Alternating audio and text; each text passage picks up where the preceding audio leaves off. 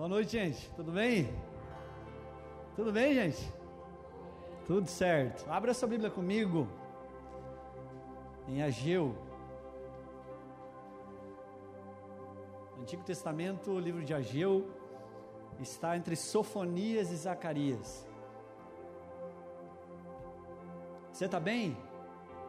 Você já deu uma boa noite para quem está do seu lado, direita, esquerda, na frente atrás? Balança o pescoço.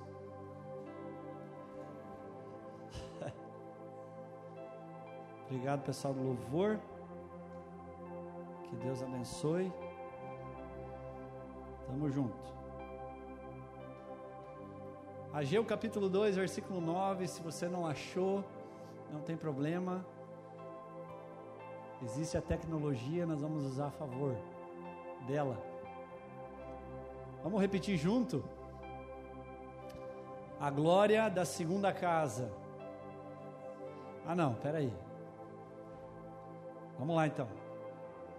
A glória da segunda casa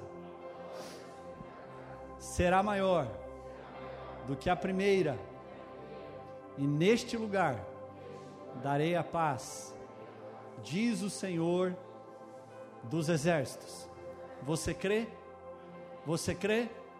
Amém?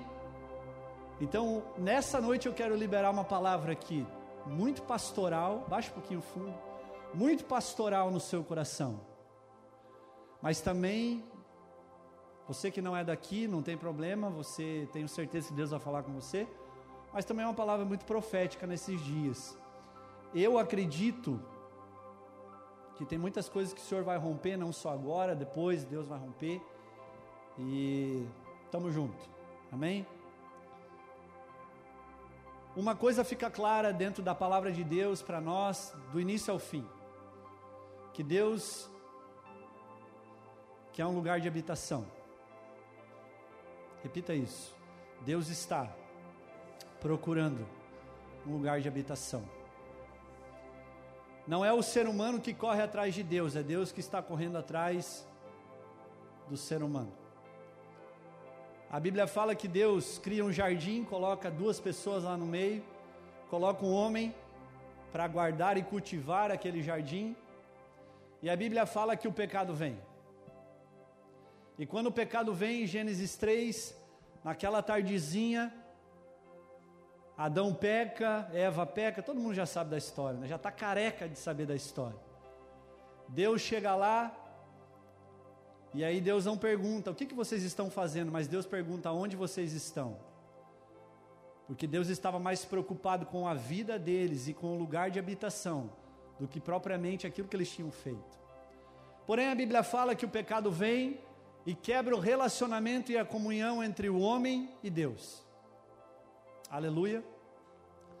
Passamos um pouco adiante, no livro de Êxodo, a Bíblia fala que o povo de Israel fica escravo mais de 400 anos, levanta o profeta, o maior vulto do Antigo Testamento chamado Moisés, e agora ele é levantado por Deus, liberta o povo de Israel, tira das mãos de Faraó, de, do Egito, e agora eles começam a peregrinar no deserto, durante 40 anos.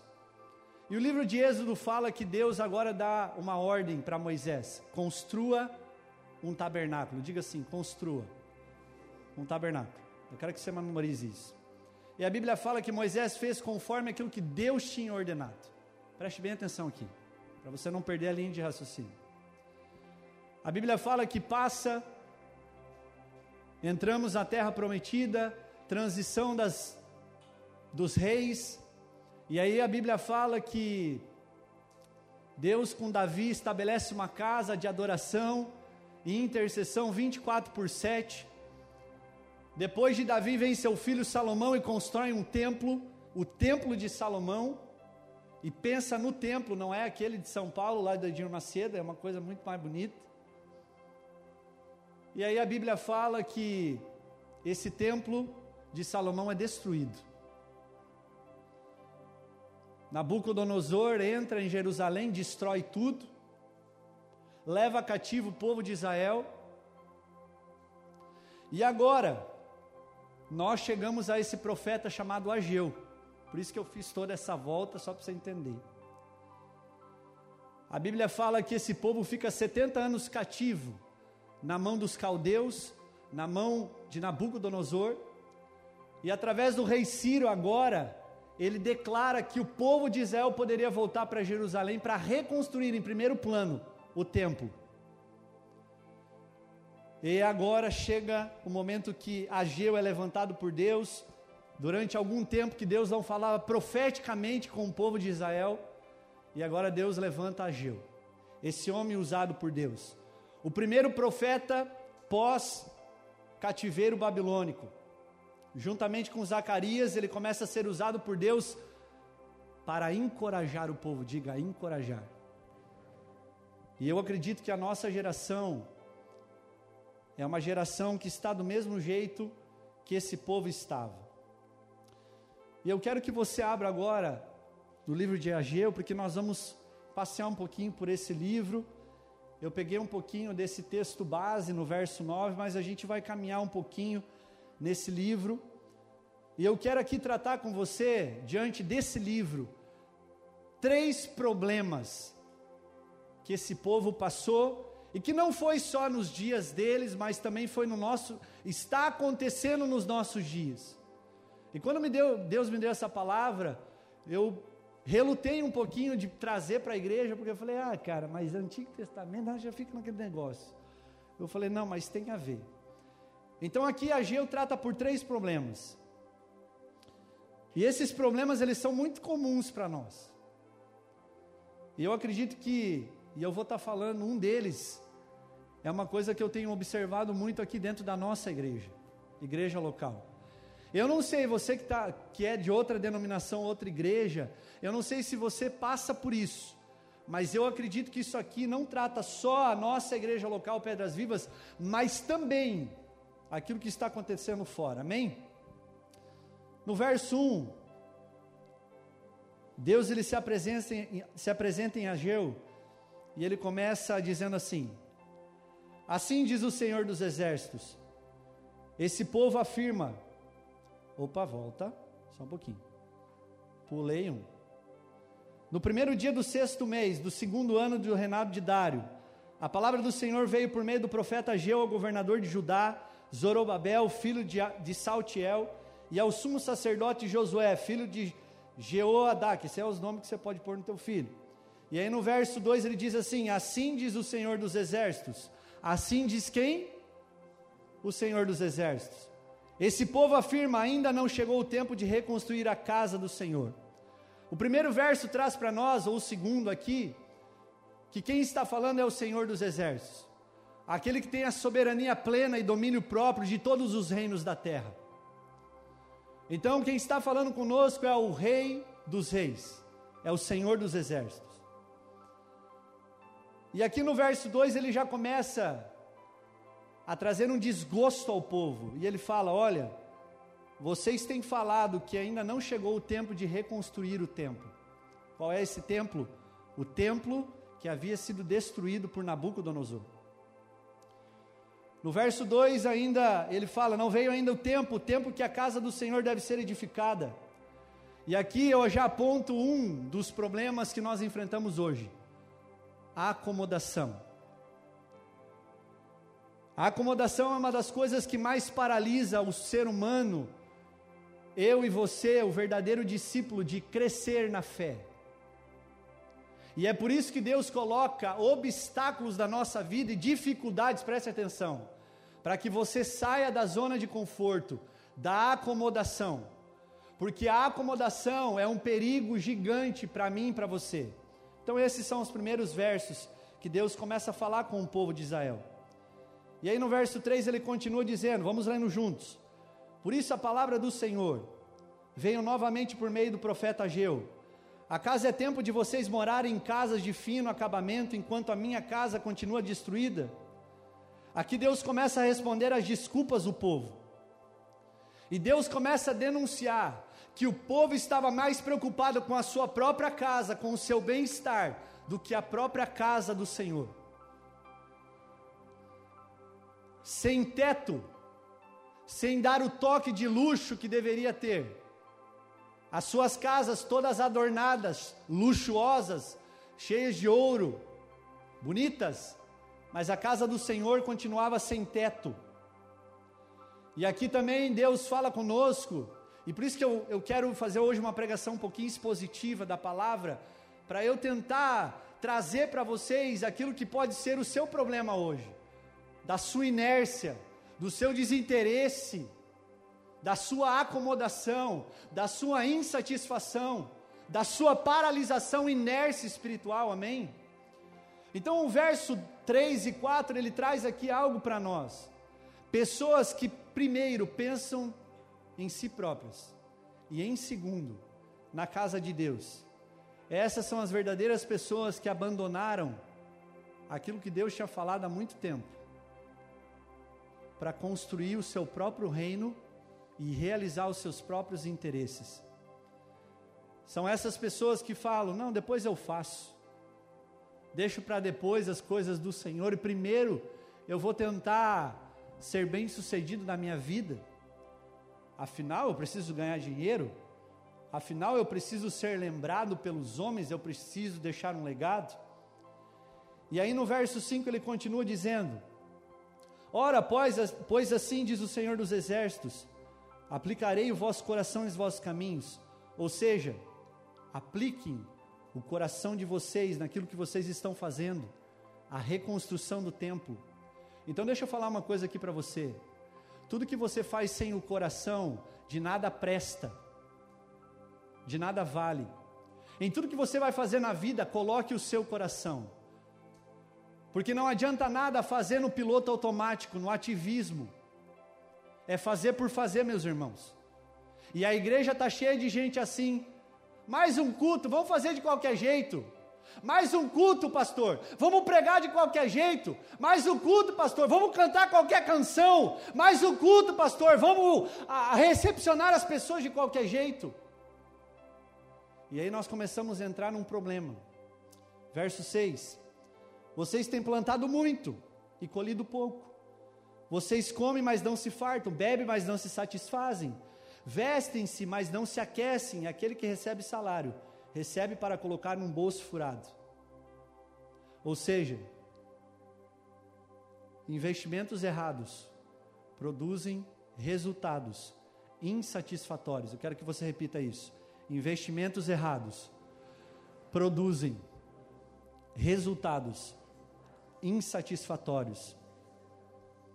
A Bíblia está falando aqui que todos os resultados dessas pessoas eram insatisfatórios. O que, eu quero dizer com isso, igreja?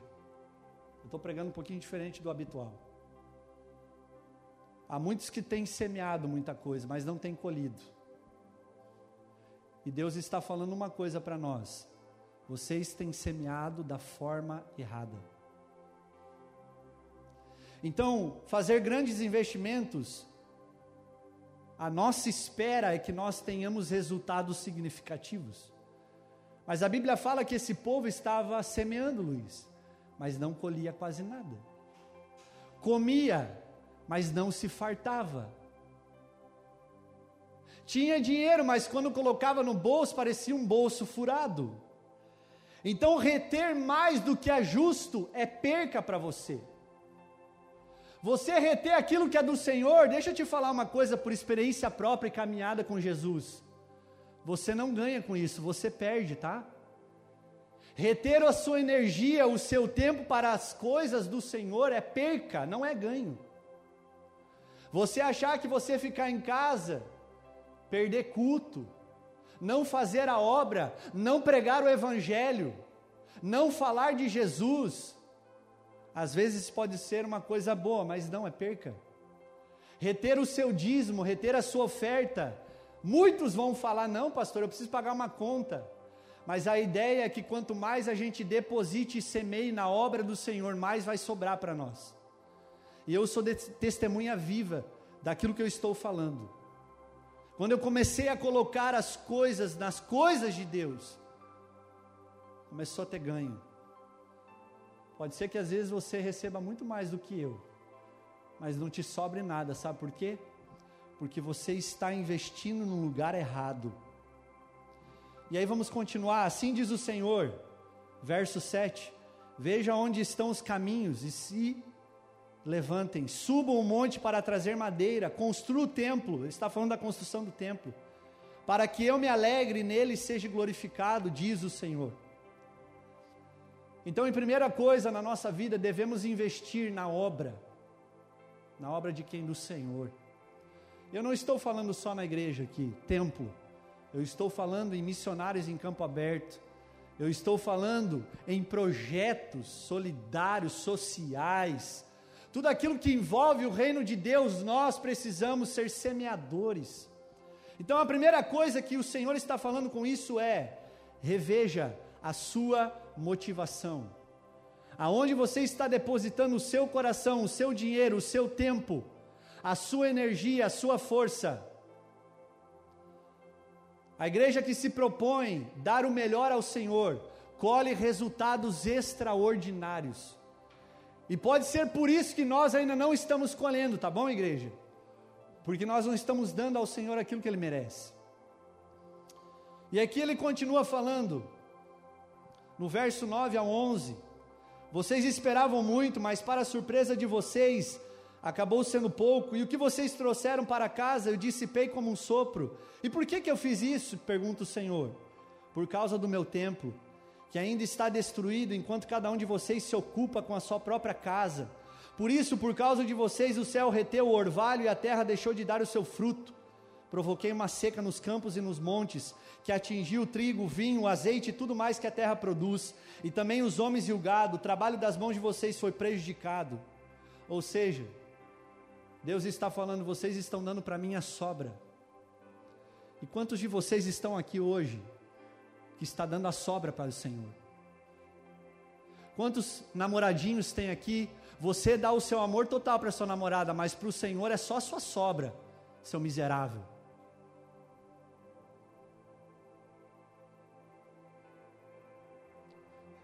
Precisamos reposicionar o nosso coração, porque a Bíblia fala que Ele nos amou primeiro, e esse amor está nos perseguindo a vida inteira. Mas Deus não quer a sua sobra, Deus não quer aquele carneirinho com mancha, aquele estragadinho, Deus quer o melhor. E é uma coisa que nós falamos muito aqui dentro da igreja, internamente nos bastidores. Se é para você vir aqui trabalhar meia boca, nem venha. Fique na sua casa. Porque Deus não quer a sua metade, o seu 70%. Deus quer o seu 100%. Pastor, mas nós somos imperfeitos, sim. Mas quando nós estamos nele, nós procuramos dar o melhor para ele. Aleluia. Então Deus não se contenta com a nossa sobra, igreja. Inclusive com o seu dinheiro. Deus não precisa do seu dinheiro, Deus quer o seu coração. Deus não está preocupado com o ouro e a prata, porque Ele é dono de tudo. Mas uma coisa, meus queridos, meus irmãos, que Deus não tem de você, a sua vontade. A vontade é você que dá a Ele, com o seu coração, com tudo que você tem. Então deixa eu falar uma coisa. Diante essa inércia, porque esse é o primeiro problema. A gente vai ver aqui até o verso 15 que o problema desse povo era a inércia, o desinteresse. Eu tenho visto dentro dessa igreja um desinteresse enorme pela palavra, por oração, meus irmãos. Darmos a sobra. Eu vou dar um exemplo bem prático aqui para ficar bem claro o que eu quero, eu quero falar para vocês. Porque isso aqui não é indireta para ninguém, nem A nem B, é para a igreja inteira. Nós achamos desculpa para tudo para o Senhor. Mas para os nossos próprios interesses e o nosso próprio umbigo, nós sempre estamos dispostos a fazer. Aleluia! Quando é para você fazer um curso, para se aprimorar no trabalho, você paga 5 mil reais, você não acha caro. Mas quando é para fazer um curso, para você ser aprimorado espiritualmente, crescer espiritualmente, é caro pagar 50 pila. Pagar mil reais num tênis importado é barato para você, mas dar o dízimo e contribuir na igreja é caro. Então, irmãos, precisamos urgentemente sair dessa inércia, porque hoje, sabe qual que é a modinha hoje? Isso aí me estressa de um jeito. E eu não estou bravo aqui, tá? Mas é o meu jeito. Mas o que tem me estressado nesses dias, sabe o que, que é? É dizer que tudo que sai fora do seu conforto é religiosidade. E você acha que o Evangelho é o que, meus irmãos? A graça ela pode tornar a sua vida mais leve, mas não mais fácil. Você está entendendo o que eu estou falando? O Evangelho todo dia você está negando a si próprio, tomando a sua cruz e seguindo a Jesus. Então anula o seu mérito, mas não a sua responsabilidade e comprometimento na obra, no reino de Deus. Sabe por quê, meus irmãos? Porque Deus conta com a sua vida. Não, eu vou falar de novo você não entendeu. Deus conta com você no reino de Deus. E por isso eu quero trazer essa palavra para te encorajar, sabe por quê? Porque eu me estresso quando eu vejo pessoas falando que esse evangelho não é renúncia. Como não é? Todo dia, irmão. Todo dia eu estou matando o meu eu, todo dia eu estou matando o meu sonho, todo dia eu estou dizendo não para as minhas coisas, eu estou falando sim para Ele, sim para as vontades dEle, meus irmãos. Então, sabe o que é ser religioso? É ser inerte, parado essa semana eu estava conversando com um jovem aqui, e daí ele falou assim, pastor, e eu falo isso na boa, tá? Ele falou, pastor, eu acho que nós temos que ter uns, uns louvor mais avivado. Eu falei, você tem que ser mais avivado, que você é um morto. Meus irmãos, eu até concordo que um gênero musical pode fazer você pular do banco, mas o que sai você pular do banco todo dia é o Espírito Santo que está dentro do seu coração, queimando noite e dia e clamando por Ele, para fazer a obra dele. Sabe como esse povo estava? Ai, não vamos reconstruir o templo, porque a gente tem dificuldade. Qual é a dificuldade? Não, porque o rei da Pérsia ele veio contra nós ele baixou um decreto para a gente não reconstruir o templo que foi destruído. Qual outro problema? Não é que a gente viu a glória do templo de Salomão e agora a gente reconstruir esse templo com todos os escombros, aí não vai dar certo.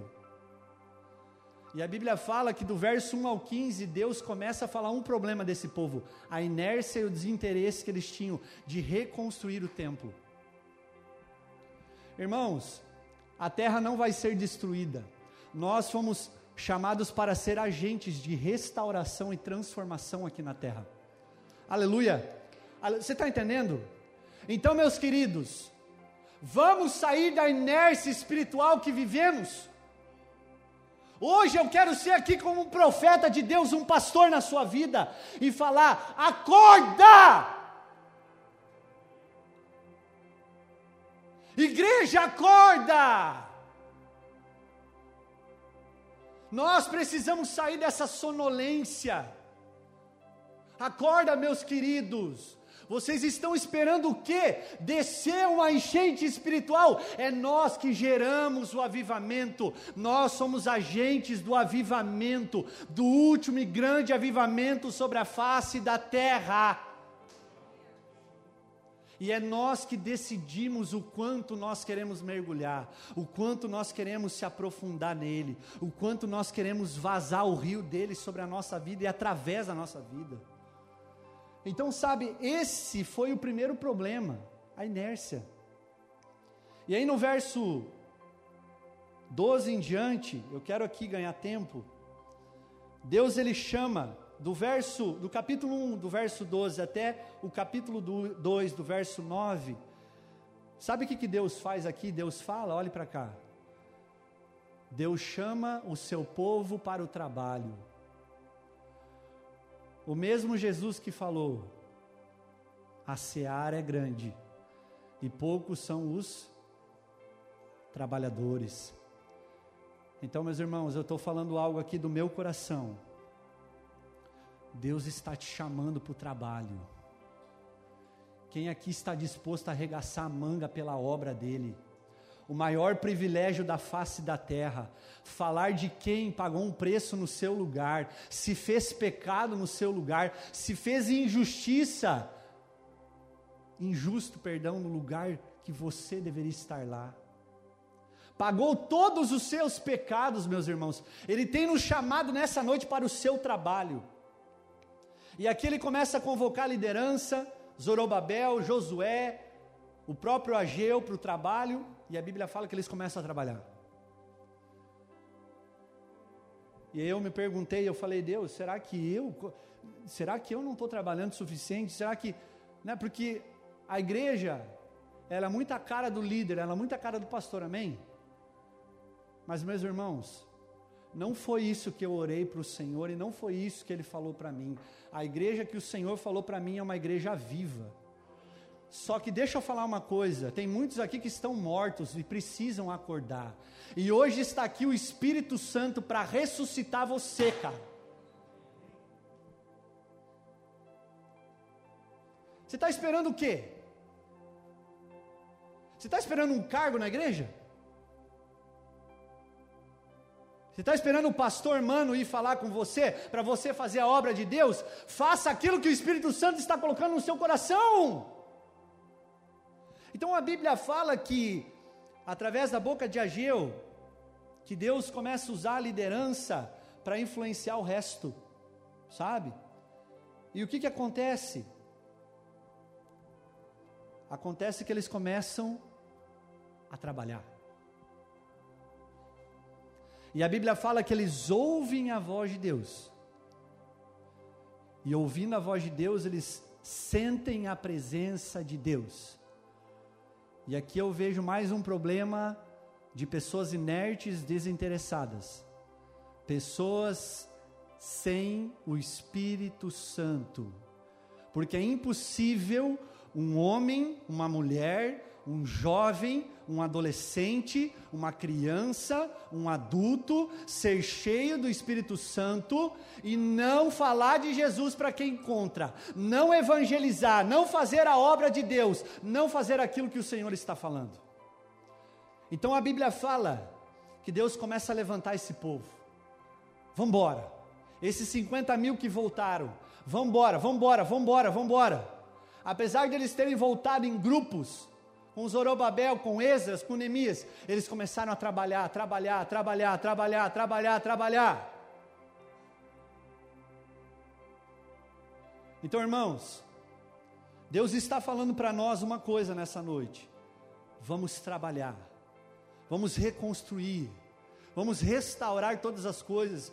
Você é um agente do Senhor aonde você está, para restaurar pessoas, para restaurar corações para restaurar empresas, para restaurar escolas, para restaurar onde você estiver.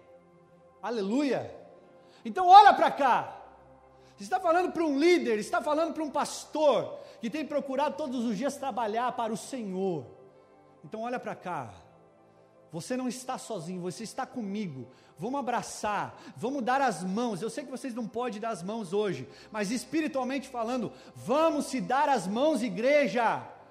Vamos sacudir a poeira dos nossos pés e vamos começar a reconstruir algo para o Senhor, para o seu reino. Aleluia! Só que desse jeito não dá. Não dá, não dá para continuar. E aqui, Ageu ele encontra uma outra coisa, o desen, desencorajamento. Meu Deus, que palavra difícil. Por quê, pastor? Porque a Bíblia fala no verso 1 em diante, que os velhos, junto com os jovens, foram reconstruir o templo que tinha havido sido destruído. Mas a Bíblia fala que os, os velhos tinham visto o templo de Salomão, aquele, aquele templo que estava construído antes da destruição.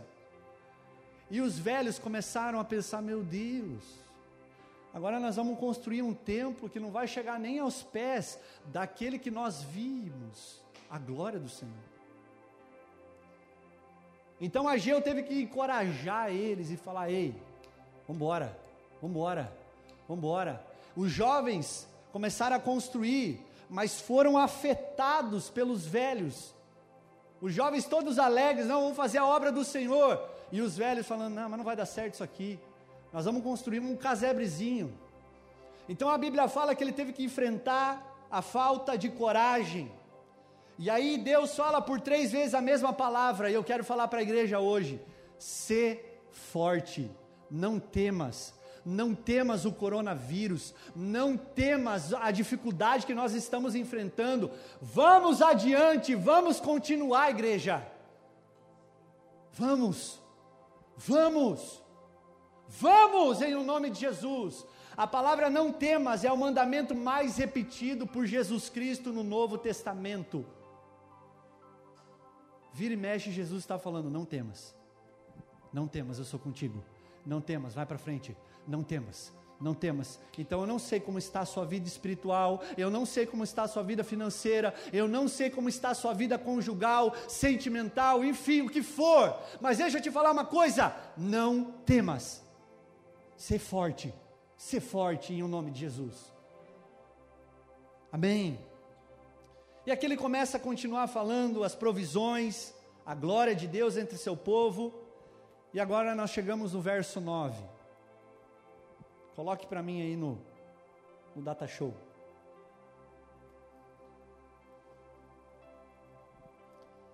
E a Bíblia fala, vamos lá, gente.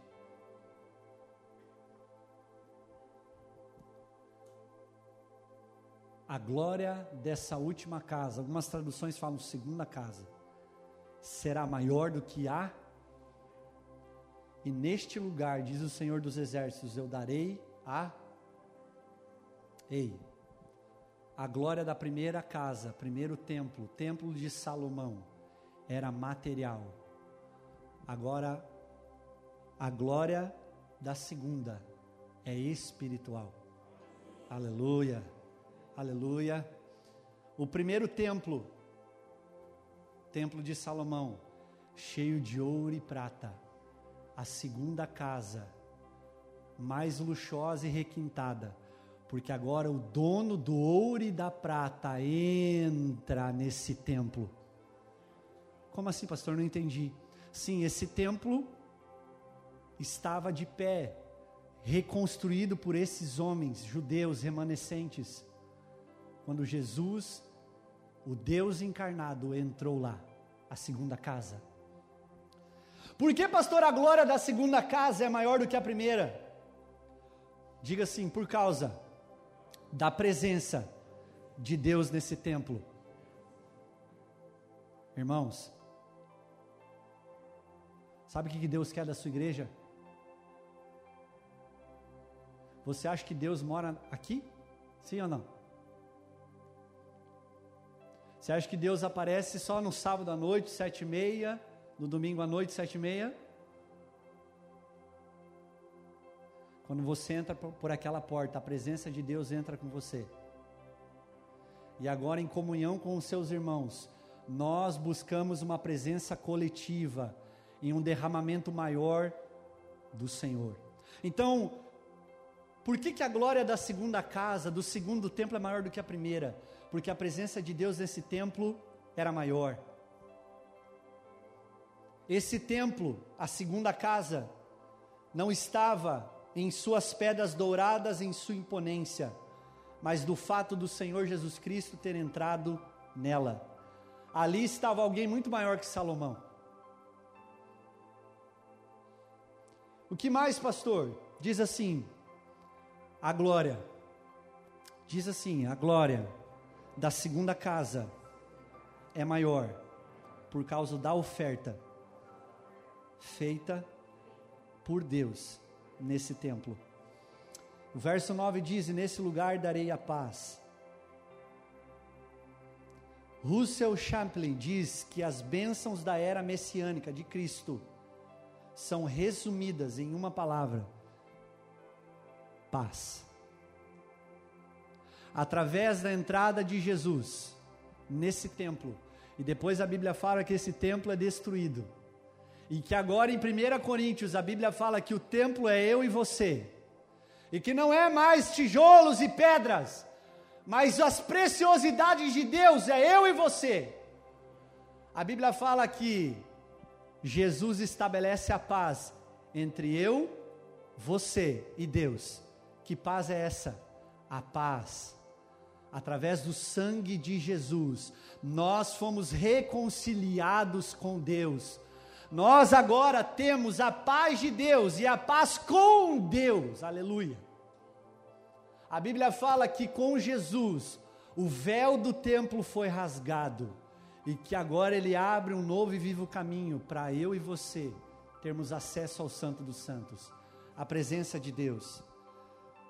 Essa paz, meus queridos, não é a ausência de conflitos, mas essa paz é relacional e experimental. Ela é relacional e experimental. Meus irmãos, o que eu quero dizer com tudo isso é que Jesus os colocou numa posição certa diante de Deus. Então, essa foi mais uma que eles tiveram que enfrentar: a falta de coragem. E a terceira e última, a insatisfação. Por quê? Porque a Bíblia fala do verso 10 até o fim, que aquele povo começou a trabalhar, começou a se levantar, começou a reconstruir o templo. Volta um pouquinho lá atrás. E a Bíblia fala que três meses de trabalho, eles já queriam que Deus restaurasse todas as coisas.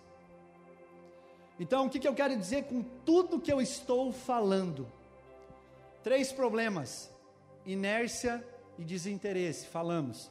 Segunda, falta de coragem. Terceira, a insatisfação. Quais são as nossas soluções para mim finalizar a palavra de Deus?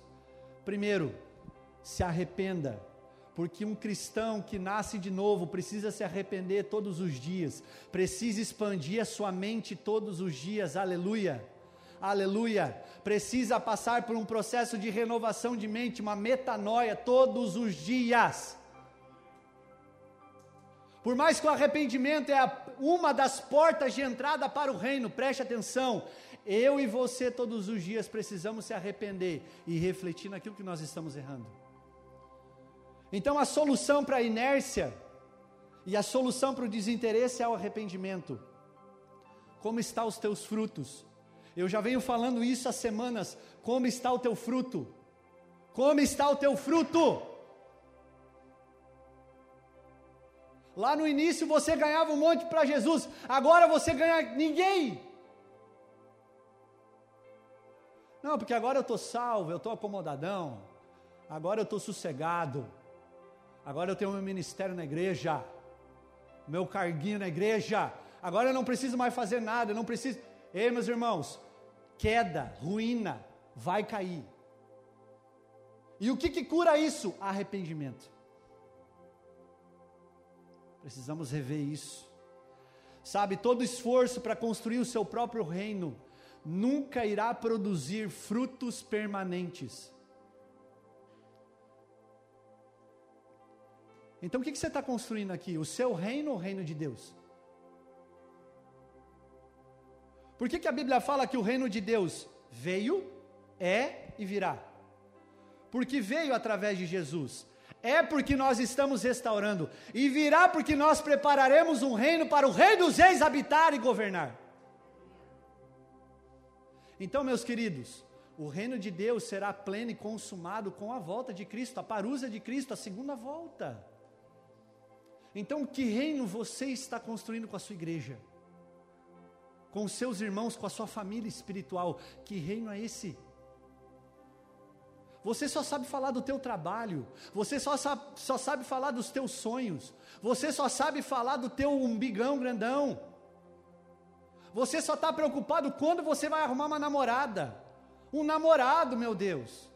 E deixa eu profetizar, você que está encalhada, você vai casar, fica tranquila.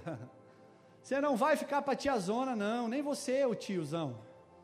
Você vai encontrar um homem de Deus que vai levar, se você está desviada ou desviado para o caminho do Senhor, aleluia. Mas a nossa prioridade é o reino de Deus. E aí, como a Bíblia fala, as demais coisas, o que, que são essas coisas? Todas as coisas. Ele vai acrescentar na sua vida. Então a, a primeira solução, se arrepender. A segunda, repita comigo: se esforçar e trabalhar. Sabe como eu respondo o amor de Cristo? Que eu recebo, porque Ele me amou primeiro?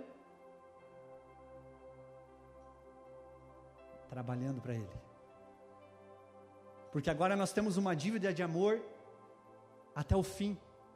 E mesmo nós fazendo todas as obras, ainda nós vamos ficar devendo para Ele. Então nós temos uma dívida de amor. Então por isso que quando Ele nos chama para o seu reino, é porque Ele espera de você, você se esforçar, tem de bom ânimo e trabalhar. Colocar a mão na arada e não ficar olhando para trás. Sabe, para nós combater a falta de coragem, é saber que nós estamos construindo um reino para alguém muito mais importante que nós. E isso é ser grato. Isso é ser grato, meus irmãos. Não construir um reininho para mim, uma casinha, um carrinho na garagem, uma continha cheia de dinheiro. Mas aí, quando o Senhor perguntar o que você restaurou para o meu reino, você não vai ter o que apresentar. As suas obras serão madeira, palha, feno. E a Bíblia fala que as nossas obras serão provadas no fogo. E só vai ficar obras que foram de ouro, de prata e de pedras preciosas. Sabe qual é o trabalho que vai segurar? Sabe qual é o trabalho que vai ser provado no fogo e vai durar? Aquele que nós colocamos tudo, não uma parte, tudo, tudo. Então eu estou falando aqui para a nossa igreja principalmente. Ei, meus irmãos, vamos colocar o nosso coração naquilo que é mais eterno. E para mim finalizar, a perseverança. A Bíblia fala que a última foi a insatisfação. E essa geração, eu nunca vi uma montanha russa tão grande nessa geração. Hoje é de Jesus, amanhã é do mundo. Hoje está pegando fogo, amanhã parece um, um freezer ambulante. Essa semana um irmão me chamou de uma outra igreja. Ele falou: Pastor, eu tive um sonho profético com você. E esse irmão é muito usado no sonho profético. Ele falou assim: Olha, eu não vou contar todo o sonho, porque é muito particular, mas ele falou assim: Olha, eu só quero falar uma coisa para você. E é o que eu estou passando.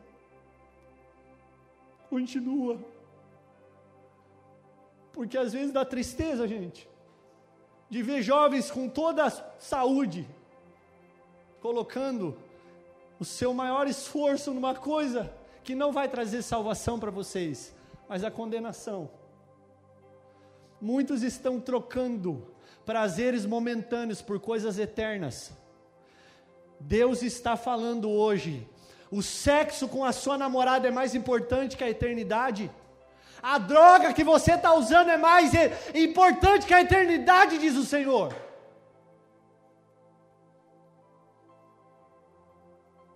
O rolezinho que você dá, a inércia que você está, que você parece uma vela apagada. Será que vai ser mais importante que a eternidade?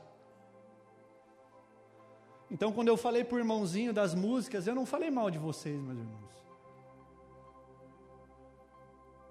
Mas essa igreja é Pedras Vivas, por ter muito jovem, e eu não estou falando mal dos adultos, mas vocês estão perdendo para os adultos, desculpa, tá? Jovens, eu estou falando para vocês agora específico, acorda. Tem muitos aqui que já estão mortos e acham que estão vivos, vocês já estão mortos faz muito tempo.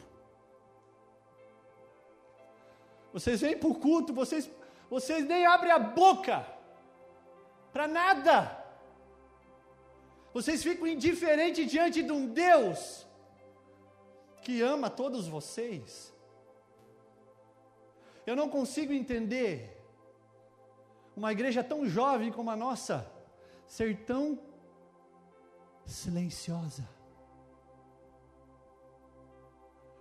Ah, então agora é gritar, é pular. Não agora é abrir o seu coração e gritar que Ele é santo, e que eu tenho que me arrepender todo dia, porque Ele é minha medida de aferimento e padrão, Ele é o meu balizador, igreja. Então acorda. Nós estamos que nem a igreja de Sardes, achamos que estamos vivos, mas vocês já estão mortos. Então levanta, levanta, pode ficar de pé em nome de Jesus. Deixa eu falar uma coisa para você. Nós somos a geração que está preparando o caminho, como João Batista, para ele voltar. Você conhece a história de João Batista? Enquanto Jesus não veio, ele não continuou. Ele não parou, ele não deixou de pregar o evangelho do arrependimento. Ele preparou o caminho. Nós aqui temos esse encargo, igreja. Nós não temos que levar o evangelho, nós não temos que levar a igreja do Senhor por resultado. Pode começar. Não, nós não temos que levar o evangelho. Não seja pragmático. Se eu oro, Deus responde, eu oro. Se Deus não responde mais, eu paro de orar. Ei, meus queridos,